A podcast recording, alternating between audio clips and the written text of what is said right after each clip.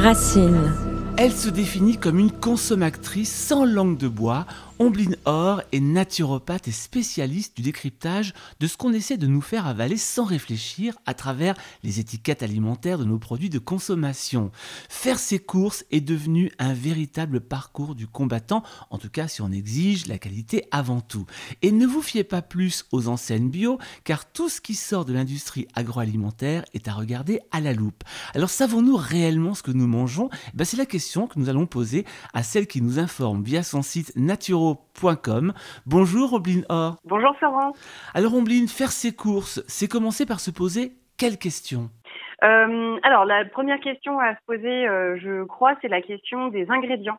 Euh, c'est-à-dire euh, retourner le, le produit pour en, pour en découvrir euh, la liste des ingrédients et, et se demander en fait si on comprend ce qu'on est en train de lire ou pas. Déjà, c'est une bonne, euh, c'est une bonne, une bonne façon de commencer, je crois. Alors avant même de lire une étiquette, on, on- on doit faire attention donc aux ingrédients et ensuite qu'est-ce qu'il faut regarder sur une étiquette avant de s'apprêter à choisir un produit?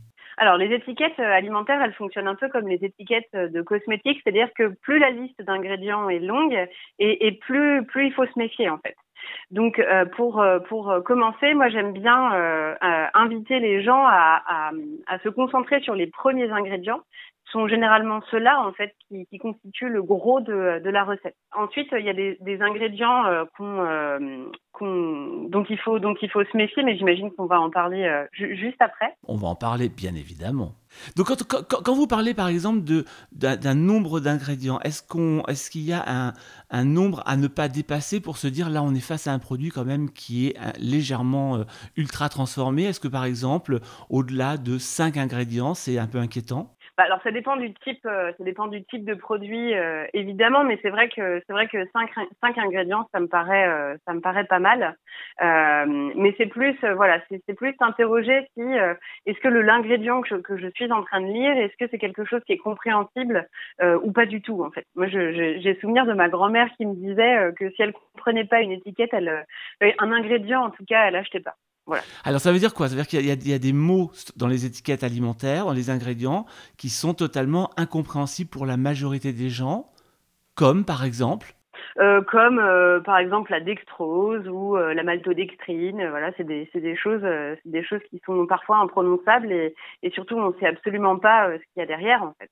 tout ce qu'on ne trouve pas finalement naturellement dans sa cuisine, on va dire, dans ses placards. On a très peu de dextrose.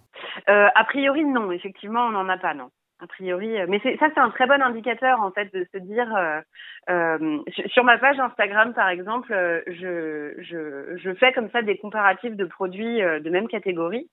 Euh, et j'invite les gens en fait à, à compter le nombre d'additifs présents euh, sur le sur l'étiquette. Et donc, enfin voilà, l'idée c'est de c'est de, de pratiquer, de se mettre un peu en, en exercice. Et très souvent, j'ai des retours de gens qui me disent mais euh, je comprends pas. Est-ce est-ce qu'il y a un moyen euh, pour me permettre de d'identifier tout de suite un additif euh, Enfin, comment comment est-ce que comment est-ce que je suis sûre de pas en louper un en fait? Et c'est vrai que c'est vrai que euh, généralement, ce que je leur dis, c'est que voilà, si, si l'ingrédient est, est pas présent dans votre euh, dans votre placard, euh, déjà c'est un bon c'est un bon indicateur quoi. L'étiquette d'un produit est censée nous donner toutes les informations pour comprendre ce qu'on va manger? Non, non, non, bien sûr que non. En fait, euh, euh, lé- légalement, euh, le, gros de la recette doit être indiqué sur sur l'étiquette, mais il y a toujours des, des, ingrédients, enfin toujours, je, je peux pas dire toujours, mais très souvent et notamment sur des plats qui sont très très transformés, des produits qui sont très très transformés, il y a des y a des ingrédients qui sont qui sont présents, mais en, en quantité vraiment vraiment toute petite et qui de fait ne sont pas mentionnés sur euh, sur l'étiquette. Oui. On peut jamais être sûr à 100% concrètement de ce que de, de ce qu'on va de ce qu'on va manger.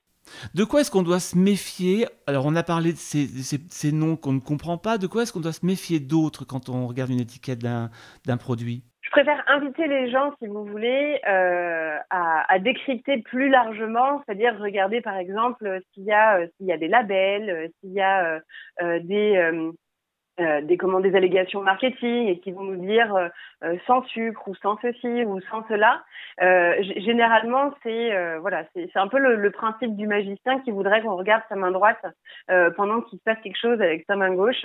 voilà, généralement, quand un, un produit affiche fièrement, par exemple, sans, sans, sans sucre ou, ou sans huile de palme ou sans je ne sais quoi, on est à peu près sûr de retrouver, de retrouver en, en lisant les étiquettes euh, un substitut ou, parfois même un produit qui est, euh, euh, qui est pire en fait. Donc, je, je, crois que c'est un, je crois que c'est un, coup d'œil vraiment global qu'il faut poser sur le sur l'emballage, de façon à commencer par la liste des ingrédients parce que ça me semble vraiment être un repère important, et, et après jeter un œil aussi au label et voir si ce sont des des labels qui sont euh, euh, auxquels on peut se fier. En tout cas, je pense euh, alors au label bio peut-être. Après, évidemment, il y a, différentes catégories de, de, labels bio, mais voilà, peut-être que ça, ça peut être un, ça peut être un, indicateur, en tout cas, qui permet derrière d'orienter ses achats. Donc le label, c'est déjà quelque chose qui va nous demander, j'imagine, quand même une certaine culture, parce qu'on ne connaît pas forcément les labels. Et puis, comme vous de dire, par exemple, quand on voit bio, on a confiance et peut-être que c'est un tort. En tout cas, avant les labels il y a l'indication, l'allégation sur le paquet, sur le produit, comme vous venez de dire, sans huile de palme, sans sucre, sans gras. Quand on voit ça, d'office, on retourne et on regarde l'étiquette. C'est ça le geste à faire. Absolument, ouais, ouais. c'est, vraiment ce que je, ce, que je, ce que je préconise parce que, euh, vous voyez, j'ai, un, exemple qui me, qui me vient, euh, qui me vient en tête euh, dans les produits sans, sans, sans gluten, notamment. Euh, on, on s'aperçoit donc euh, c'est écrit en gros, en large, enfin c'est vraiment impossible de le louper. Et en fait, quand on retourne le produit, on s'aperçoit qu'effectivement il n'y a pas de, il y a pas de blé, euh, mais par contre il y a toute une ribambelle de sous-produits et qui de fait ne nécessitent pas la mention sans gluten. Donc voilà, c'est un peu le même principe. Alors attendez, attendez, attendez, c'est important ce que vous dites. Ça veut dire quoi? Ça veut dire que il y a des sous-produits qui nécessitent pas la mention sans gluten, mais qui pourraient en, en comporter? Ah ouais, bien sûr. Alors ça veut dire que donc les produits sans gluten ne sont pas forcément sans gluten. Ah oui, oui, bien sûr. Ouais, bien sûr. Ah bah bien, sûr, bien sûr, oui. Ben, c'est en tout cas quelque chose qu'on apprend aujourd'hui et ça, c'est même carrément inquiétant pour, par exemple, je pense aux personnes atteintes de la maladie cœliaque. Ah oui, oui, mais c'est très évident. C'est vraiment la raison pour laquelle euh, il y a, deux, conseils que je donne systématiquement euh, euh, aux personnes qui viennent en consultation et qui présentent cette, cette maladie. la première, c'est tenez-vous vraiment, vraiment, vraiment à distance des produits industriels transformés. Et le deuxième, c'est mâchez bien. Voilà, ça c'est vraiment le, c'est vraiment le, le, le, les conseils numéro un euh, que, que, que je donne. Alors pourquoi, pourquoi, euh, pourquoi mâcher bien par rapport à la maladie cœliaque? Euh, Parce que le, le, le, gluten est une molécule qui est plus grosse en fait, et donc elle nécessite, euh, elle nécessite d'être, d'être mastiquée euh, beaucoup plus parce que le, corps a des difficultés à, l'intégrer, à l'ingérer, et donc, enfin, à la traiter en tout cas, et donc plus on la mâche et plus on facilite derrière le travail de l'organisme. Donc attention effectivement euh, aux, indications sur les produits, regarde l'étiquette et puis attention encore en plus à ce qu'on vous promet parce que c'est bien beau par exemple de, regarder une étiquette d'un produit sans gluten mais si on ne connaît pas les, sous-produits dont vous parlez et qui pourraient comporter du gluten, ben on, on reste des victimes, on reste perdu finalement. En fait, euh, je, je, crois que pour bien comprendre, euh, il faut il faut parler euh, du, du, du, cracking du blé et de ce qu'est véritablement un, un produit ultra transformé. Alors parlons-en justement, ce fameux cracking du blé. Entre autres du blé d'ailleurs, hein. il n'y a pas que le blé, mais le blé effectivement c'est intéressant. Ouais ouais. En fait, bon déjà je pense qu'il faut commencer par faire une distinction entre un produit dit transformé et un produit qu'on appelle ultra transformé. Un produit transformé, c'est un produit, c'est ce que vous on fait, c'est ce que vous et moi on fait dans nos cuisines euh, quand on fait un gâteau par exemple. On prend euh, de la farine, des œufs, du sucre, voilà, on transforme des produits bruts et on en fait un, on en fait un gâteau, un produit transformé. Euh, c'est quelque chose qu'on utilise depuis la nuit des temps hein, pour rendre comestible et rendre comestible pardon et puis plus digeste aussi et puis plus attractif des, produits bruts. Euh, le, le, truc, en fait, c'est que depuis les années 80 à peu près, qui était euh, une époque d'hyper-industrialisation, euh, on a vu des procédés de plus en plus complexes et puis, et puis en fait, c'est à ce moment-là où on a commencé à utiliser donc le fameux cracking du blé dont on parlait à l'instant. En fait, c'est une technique qui est empruntée du secteur de la pétrochimie. et l'idée, c'est de chauffer un produit brut à très très haute température pour obtenir en fait des, des, des, composés qui sont recomposables en fait quasiment à l'infini. Je m'explique. Si on prend euh, si on prend l'exemple du, du, grain de blé, euh, l'industriel, il va utiliser le grain de blé, il va le confier euh, à ce qu'on appelle une amidonnerie, et c'est elle en fait qui va se charger de fractionner ce fameux euh, ce fameux grain pour en obtenir des d'autres composés. Donc, c'est-à-dire du grain. Il va y avoir un premier fractionnement et on va obtenir trois choses. On va obtenir le, germe d'un côté, le son et puis ensuite la farine blanche. Donc ça c'est hyper intéressant parce que le germe, on va pouvoir l'écouler euh, sous forme d'huile par exemple. L'huile de germe de blé, c'est quelque chose qu'on peut euh, vendre super cher en magasin bio.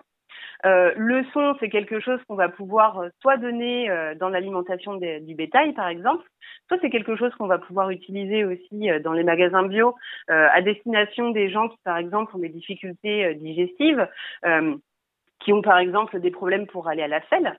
Et puis on a aussi la farine blanche. Donc déjà d'un premier grain avec un fractionnement, on obtient trois sous-produits. Mais ça, en fait, ça s'arrête pas là parce que d'un grain, il peut y avoir jusqu'à 13 sous-produits. 13, 13 euh, étapes de fractionnement, si vous voulez. Donc de la farine blanche ensuite, donc ça c'est vraiment la farine blanche euh, telle qu'on la connaît, euh, la T45 classique, voilà, qui est, qui est hyper riche en, en, gluten, super collante, etc. De cette farine-là, on va justement extraire d'un côté le gluten et de l'autre côté l'amidon. Donc là, on a encore des sous-produits et ensuite on va continuer à chauffer encore euh, l'amidon et le gluten pour en extraire encore des sous-produits. Et c'est là qu'on obtient euh, les sirops de glucose, les euh, les maltodextrines, le, le dextrose, et puis tous les caramels, colorants, etc., etc. Quoi. Je sais, je sais pas si c'est, je sais pas si c'est clair. C'est très clair. Et ce qu'il faut peut-être, ce qu'il faut peut-être en bline, c'est qu'effectivement le problème, c'est qu'après le corps, lui, l'organisme ne reconnaît pas ces sous-produits. Oui, en fait, il y y a, vraiment ce qu'on appelle un, une déstructuration de la matrice du produit, c'est-à-dire que euh, la matrice, par exemple, d'un grain de blé, euh, c'est un peu l'architecture du produit, si vous voulez. Donc, il va y avoir des fibres, il va y avoir des minéraux, euh, il va y avoir des vitamines. Euh, et puis, en fait, cette déstructuration-là, eh ben, elle induit forcément une réponse, une réponse glycémique parce que ben forcément les fibres sont complètement euh, brisées. Euh, et derrière par exemple euh, eh ben elles, elles, permettent plus de, de, nourrir le microbiote par exemple.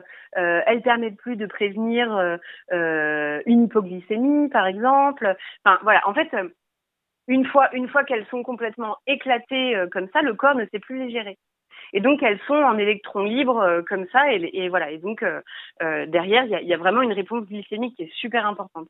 Alors en tout cas, c'est intéressant parce que quand on va retourner les étiquettes des produits qu'on va voir par exemple dextrose de blé, on sait que là, effectivement, on est sur du cracking et sur quelque chose qui est fondamentalement pas très bon pour la santé.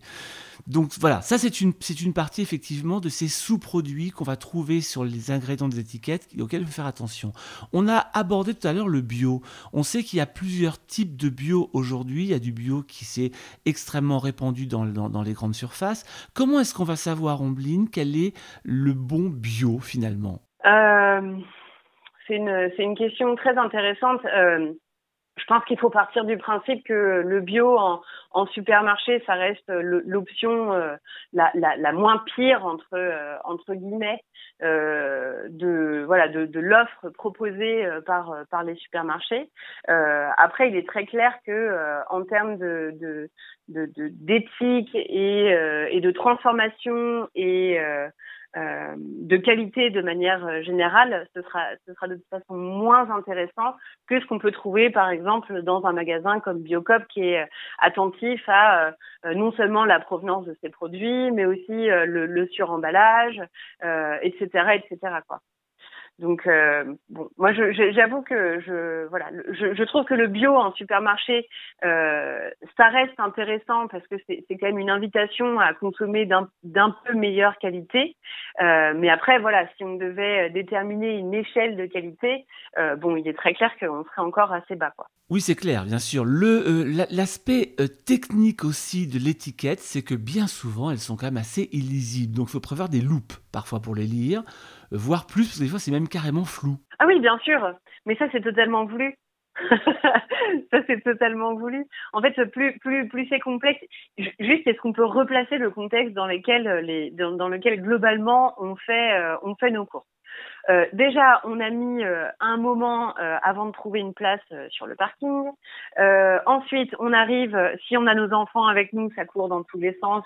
chacun essaye, de mettre son paquet de gâteaux dans le caddie. nous, on est là en train de se dire qu'il va falloir trouver l'option la plus saine et, et enfin voilà la meilleure la meilleure option pour la santé, mais aussi pour pour le budget. Enfin voilà, et ce qui fait que globalement, euh, on part du principe que bon, les étiquettes, euh, voilà, ça va être un peu le, ça va être un peu euh, annexe comme comme réflexe. voilà, donc tout est tout est fait pour que pour que ce soit pour complexifier en fait le, le, le, réflexe quoi. En fait, ce qu'on peut ce qu'on peut donner comme conseil déjà, parce qu'effectivement, il faut être réaliste quand on va faire son panier de courses pour la semaine ou le week-end par exemple.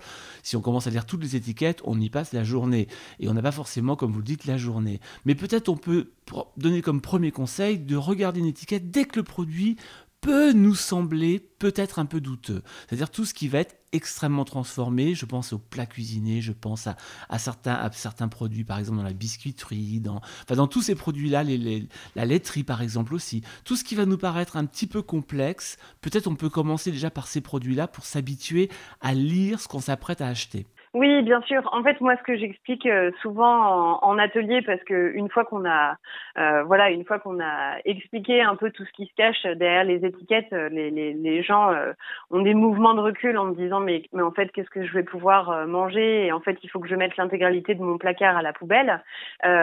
attention, en fait, moi, j'explique aussi que c'est une démarche, c'est une démarche progressive, c'est-à-dire que l'idée, ça va être de commencer. D'abord, je pense qu'il faut dire qu'il n'y a pas de bonne façon de faire, euh, que euh, c'est vraiment une, une démarche euh, euh, progressive et dans laquelle toute la famille doit être euh, doit être incluse. Ça, me paraît vraiment important. et puis de dire bon bah voilà, si aujourd'hui vous ce qui est important pour vous par exemple, eh ben c'est la qualité des goûters que vous donnez à vos enfants. Et eh ben peut-être passer un moment au début pour identifier un, une option de goûter qui serait plus intéressante que celle que vous avez actuellement. Et puis progressivement, vous allez après vous intéresser euh, aux céréales du petit déjeuner euh, euh ou bien euh, aux salades que vous emportez le midi pour pour pour manger sur votre lieu de travail ou, quoi que ce soit. L'idée c'est pas de révolutionner tout d'un coup, c'est vraiment d'y aller progressivement et puis je, je crois que c'est vraiment un apprentissage donc pas de pression quoi. Vraiment pas de pression. Alors l'industrie aussi euh, essaye de plus en plus de nous mettre en confiance avec ses produits et donc on a créé par exemple ce fameux Nutri-Score, c'est ce petit euh, tableau qui est, en bas des produits avec euh, cinq couleurs qui va de A à E je crois. Est-ce qu'on peut faire confiance à ce Nutri-Score? Non. ben voilà, moi c'est clair. Au revoir. voilà. Non, non, je, je, vais être très claire euh, sur le sujet et pourtant c'est voilà, c'est une thématique euh, qui est, qui est euh, en pleine évolution à l'heure où à l'heure où on échange. en fait, si vous voulez, le, le, le Nutri-Score, moi j'aime bien dire que c'est un, un, le parfait exemple de on n'est jamais mieux étiqueté que par soi-même. Euh, je m'explique. En fait, à la base, le Nutri-Sport, c'était un projet qui était intéressant euh, parce que euh, l'idée, en fait, c'était de donc évaluer évidemment la qualité nutritionnelle d'un produit, mais l'invitation, c'était voilà consommer moins de sucre, moins de gras et moins de sel. Bon, en soi, c'était intéressant. Sauf que euh, en fait, c'est une approche qui est un peu réductionniste. C'est-à-dire que, bon, déjà, c'est déjà c'est pas obligatoire. C'est-à-dire que si moi je suis industriel et que par exemple je fais, euh, je, propose des plats préparés, bon, j'ai peut-être pas intérêt à ce que euh, mes produits euh, aient la mention du Nutri-Score parce que forcément je vais bénéficier d'une mauvaise d'une mauvaise note. Bon, ça c'est la première chose. La deuxième chose, c'est qu'il prend pas en compte ce qu'on appelle les marqueurs d'ultra transformation. Vous voyez, ce dont on parlait tout à l'heure, la, la, dextrose, euh, le sirop de glucose, tout ça, etc. Tout ça, c'est ce qu'on appelle, c'est ce qu'on a rangé en fait dans, la famille des marqueurs d'ultra transformation. Et donc le Nutri-Score, il prend absolument pas en compte euh, ces produits-là. Euh, donc ça, c'est ça, c'est intéressant à, à, savoir. Et ça m'amène à la troisième chose, c'est que si par exemple, euh, donc moi, je suis toujours industrielle et je vends toujours des plats préparés et mon plat bénéficie justement euh, d'une note catastrophique, eh ben pas de problème. Je vais pouvoir rectifier la recette retirer les produits bruts euh, qui posent problème. Si par exemple j'utilise, je sais pas moi, trop de sucre ou trop de gras de manière générale, et je vais les remplacer par des sous-produits. Et donc à ce moment-là, je pourrais augmenter, enfin avoir une meilleure note en termes de Nutri-Score. En revanche, euh, ma recette euh, sera hum, plus dommageable euh, sur, sur la santé. C'est ainsi qu'on va trouver par exemple des Nutri-Score A ou B sur des céréales industrielles et un Nutri-Score E par exemple sur un Roquefort. Exactement. Exactement. et effectivement, pour la santé, le Roquefort sera quand même toujours meilleur que la céréale industrielle. On est d'accord. Ça me paraît, euh, ça me paraît, ça me paraît évident. J'avais vu un, un, exemple qui m'avait fait beaucoup rire euh, euh, il y a quelques temps. Le, le, les, les chocs à pic, il me semble que c'était, il y avait un Nutri-Score C. bon, donc c'était déjà largement discutable. Et en fait, ils ont sorti une version bio. et qui bénéficie maintenant d'un Nutri-Score B. donc la, la, recette est tout aussi déplorable, euh, mais voilà, mais c'est la garantie d'avoir un, un, un, pic de glycémie euh, bio, donc c'est merveilleux. Car tout comme on a parlé du gluten tout à l'heure, effectivement, le bio qui sort de l'agro-industrie n'est pas forcément un bon produit non plus, puisque là aussi, il peut être en ultra transformation et être bio. Ah bah oui, oui, bien sûr. Ouais, bien sûr. Donc on, on se méfie de tout. Euh, je pense par exemple au dessert lacté. Est-ce qu'il y a moins de danger Est-ce qu'il y a une meilleure alternative sur les nouveaux desserts lactés végétaux? Non. Euh, honnêtement, non. Euh, ça me ça me fait penser à, un produit euh, que j'ai décrypté justement dernièrement sur les sur les réseaux sociaux. C'était un produit à base de lait de coco, je crois, ou un truc comme ça, et, et on retrouve pareil. On retrouve toujours des, des, des produits. En fait, le problème, c'est que euh, on cherche une texture quand on mange un yaourt. On a besoin que ce soit, on, a besoin que ce soit onctueux, que ça tienne plus ou moins bien dans la cuillère. Euh, on a, on a, on a besoin aussi que l'œil soit flatté, euh, voilà. Et, et, tant en fait, tant qu'on aura euh, ces exigences-là en fait vis-à-vis d'un simple yaourt, les industriels derrière se sentiront obligés entre entre guillemets euh, de rajouter des éléments qui permettent de satisfaire ça. Donc sur sur les produits, l'offre végétale elle est apparue parce qu'il y a de plus en plus de gens euh, qui sont sensibles au lactose, à la caséine de manière euh, de manière générale.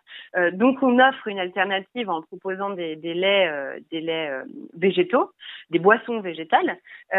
mais derrière, ben forcément il n'y a pas les ferments lactiques qui permettent de transformer le, le, la boisson en yaourt naturellement. Donc on est obligé de rajouter un tas de choses un tas de choses dedans quoi. Ça veut dire que nous, par exemple, nous consommateurs, on est finalement euh, complices de cette dérive alimentaire? Bah, je, je, crois que c'est Coluche qui l'a dit euh, avant moi. C'est, euh, je, je, crois qu'il disait quand on pense qu'il faudrait qu'on n'achète plus pour que ça se vende pas. Et eh oui. bah tout est dit. je crois que tout est dit. Mais oui, évidemment. Enfin, plus plus on sera. En, en, fait, je pense qu'il faut ce qu'il faut bien comprendre, c'est que chaque fois qu'on passe en caisse, on vote pour un produit ou, ou, si volontairement on l'a laissé sur les rayons, on vote aussi. Euh, enfin, c'est pas très clair ce que je suis en train de raconter. Euh, en tout cas, on choisit que le, on choisit que le produit va exister ou non en l'achetant ou en l'achetant pas. C'est exactement ça. Et c'est vraiment la raison pour laquelle moi j'invite vraiment à la responsabilisation de chacun. Euh, et, euh, et voilà, et de, dans, les produits euh, qu'on utilise vraiment régulièrement, de, retourner les produits et de, se dire, OK, est-ce que non seulement j'ai envie de consommer ça, mais est-ce que j'ai envie de valoriser, par exemple, cette marque qui utilise un papier carton, derrière des barquettes en plastique, des blisters individuels Est-ce est -ce que j'ai envie de d'encourager cette entreprise-là à continuer euh, de, de, fonctionner comme ça ou est-ce qu'au contraire je m'oriente vers euh, une autre marque qui fait les choses euh, qui fait les choses différemment peut-être de façon plus vertueuse? Voilà je, je, on a vraiment un, un, un, pouvoir on a vraiment un, un, rôle à jouer là-dedans. Et, et, donc enfin voilà moi je j'ai vraiment dédié une partie de mon activité à ça parce que parce que ça me semble ça me semble essentiel. Aujourd'hui en supermarché on considère quand même que euh, cet aliment sont dits ultra transformés. Et, et 7 aliments sur 10 7 aliments sur 10, ouais, bien sûr. Donc c'est vraiment euh, c'est vraiment énorme. Et pour aller encore plus loin, euh, il y, a, y, a, une étude qui a été relayée euh, par l'UFC Que Choisir et qui moi m'avait vraiment donné le vertige. c'est aujourd'hui on considère qu'un Français consomme à hauteur de 4 kilos d'additifs par an en moyenne et jusqu'à 10 kilos pour les plus gros consommateurs. Et corrélé à ça, euh, l'augmentation des cas non seulement de surpoids mais aussi d'obésité, euh, de diabète de type 2 et puis de, de ce qu'on appelle aussi la stéatose hépatique qui est en fait le syndrome du foie gras. Ce qu'on appelle la NASH. Exactement. Donc c'est vraiment un sujet. Enfin, c'est, c'est, enfin, à mon sens, c'est pas quelque chose sur lequel euh, sur lequel on peut on peut on peut fermer les yeux. Moi, je, je, je, vraiment, ça me brise le cœur de voir le nombre d'enfants qui viennent qui viennent me voir et qui sont déjà en cas de et qui qui présentent déjà des cas de surpoids avancés. Il y a donc vraiment une prise de conscience à avoir. Pour qu'il y ait une prise de conscience, il faut évidemment informer. C'est ce qu'on essaie de faire avec vous aujourd'hui. Si vous aviez pour terminer, Ombline, euh, cinq conseils euh, à donner, par exemple, quand on va aller faire ses courses, quand on va choisir ce qu'on va manger, ce serait quoi? Euh, je crois que le premier, ce serait, hum, ce serait orientez-vous vers les produits bruts le plus, euh, le plus possible. Alors, pour qu'on soit clair pour tout le monde, les produits bruts, c'est ce qui va être les fruits, les légumes, viande, poisson. C'est ça les produits bruts. Exactement. Exactement. Ouais, ouais, c'est ça. Euh, voir le vrac aussi. Le vrac, euh, voilà, pour tout ce qui est euh, légumineuses, les oléagineux, etc. Ça, ça, nous permet aussi de s'affranchir du, du, du, prix des emballages. donc, donc, c'est, pas rien sur le, sur le, la, facture, enfin sur le, le, le, ticket de caisse. Ça présente, ça présente vraiment un, ça représente en tout cas vraiment un coût. Donc ça, ce serait le, ce serait le, le premier, euh, le premier conseil. Le, deuxième, évidemment, ce serait euh, euh, lisez, lisez les ingrédients. Vraiment, lisez, lisez les ingrédients. Euh, et si de temps en temps, euh, voilà, vous n'avez pas le temps et vous vous orientez vers une pizza, un plat préparé, etc. Entendons-nous bien, c'est ok. Enfin, c'est, vraiment, je, je, je, tiens à dédramatiser aussi cette partie-là. si c'est occasionnel, c'est parfaitement, c'est parfaitement ok. Euh, le troisième, le troisième conseil, euh, ce serait, ce serait vraiment de, de, de, vous organiser pour, euh, pour cuisiner un petit peu, quoi. Euh, on a aujourd'hui des, des, des, solutions et, des et pléthores de sites euh, sur sur internet euh, qui encouragent ce qu'on appelle le batch cooking. Et ça ça me semble vraiment être une un, un bon exemple une bonne solution en tout cas pour répondre à la problématique de j'ai pas le temps voilà. Parce que c'est quand même le premier argument qu'on m'oppose quand quand j'invite je, les gens à cuisiner. Et et je, je, enfin voilà, moi je vis le même quotidien où voilà, il y a que 24 heures, j'ai des tas de choses à faire comme euh, comme tout le monde. Mais c'est vrai que le, la santé à l'heure actuelle est tellement précieuse et ça passe tellement par l'alimentation euh, que que vraiment euh, le fait de pas cuisiner, euh, comment dire, quelque part c'est se tirer un peu une balle dans le pied quoi. Donc je comprends évidemment que voilà, on puisse euh, on puisse ne, ne, pas le faire tout le temps, mais c'est vrai que si, voilà, si parfois on peut euh, euh on peut s'organiser en famille euh, pour que voilà pour pour pour tendre vers cette habitude-là, ce serait vraiment vraiment très très chouette quoi. Euh, le quatrième euh, conseil, voyons voir, qu'est-ce que ça pourrait être? Euh, Ça pourrait être se méfier, par exemple, de tout ce qui se finit en ose dans les étiquettes. Tout ce qui est fructose, euh, sirop de glucose, dextrose, lactose, voilà, tout ce qui se finit en hausse de manière générale. C'est pas terrible. Euh, ouais, ça doit éveiller votre, euh, ça doit éveiller votre votre attention et, et amener de la méfiance. Voilà. Euh, et puis le dernier, c'est méfiez-vous des allégations marketing tout ce qui est euh, euh, sans, sans, sans sucre, sans ceci, sans cela, etc. Voilà, vraiment, vraiment, vraiment méfiance, méfiance là-dessus. Alors d'ailleurs, faites l'expérience quand vous allez faire vos courses avec, par exemple, la, crème fraîche que je, l'ai découvert finalement en travaillant le dossier 95 degrés, dans lequel on vous retrouve d'ailleurs, Omblin Or. Crème fraîche, allégée et crème fraîche euh, normale à 30%. Regardez l'étiquette, vous serez surpris de ce qu'il y a finalement dans l'allégé qui ne devrait pas être.